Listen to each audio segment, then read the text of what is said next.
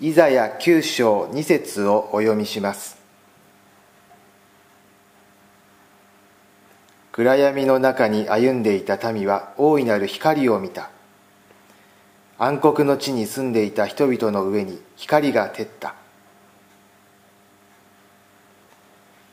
聖書は読む人の心を映す鏡です。聖書は聖なる神の言葉を伝えるだけでなくこの世の人間の言葉や生き様を生々しく記しています。聖書を読む時私たちは神や人々の言葉を耳にして自らの心が探られる体験をします。イザヤ書の8章と9章は預言者イザヤが生きた時代のイスラエルの社会の闇を暴き出しています。そこには知恵丈があり上の苦しみ怒りがありそのことのためにイスラエルの人々は王と神とを呪いました。このイスラエルの闇に対して私たちは何を見いだすでしょうか。これらの出来事は現代に生きる私たちの社会と全く関係のないことでしょうか。この暗闇の世界に生きる預言者は闇の中から大いなる光を見出しました。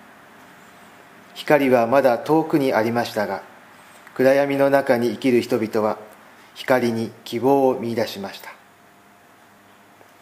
この光が聖書の神が約束する救いを意味します。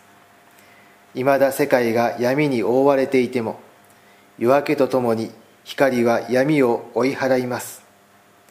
そのことを思って人々は光を見て大喜びしたのでした。光は闇の中に輝いている。そして闇はこれに勝たなかった。いまだ問題解決が見いだせない現代の世界にあって私たちも神の大いなる光を求めて祈りましょう。聖書の神様は熱い心で私たちのために救いを成し遂げてくださいます。ご一緒にお祈りいたしましょう。天の父なる神様確実な解決の見いだせない今の時代にあって私たちは神の救いの光を求めています。どうか私たちの世界に私たちの心に光を与えてください。私たちの世界に希望の光を投じてください。イエス・キリストのお名前によって祈ります。アーメン。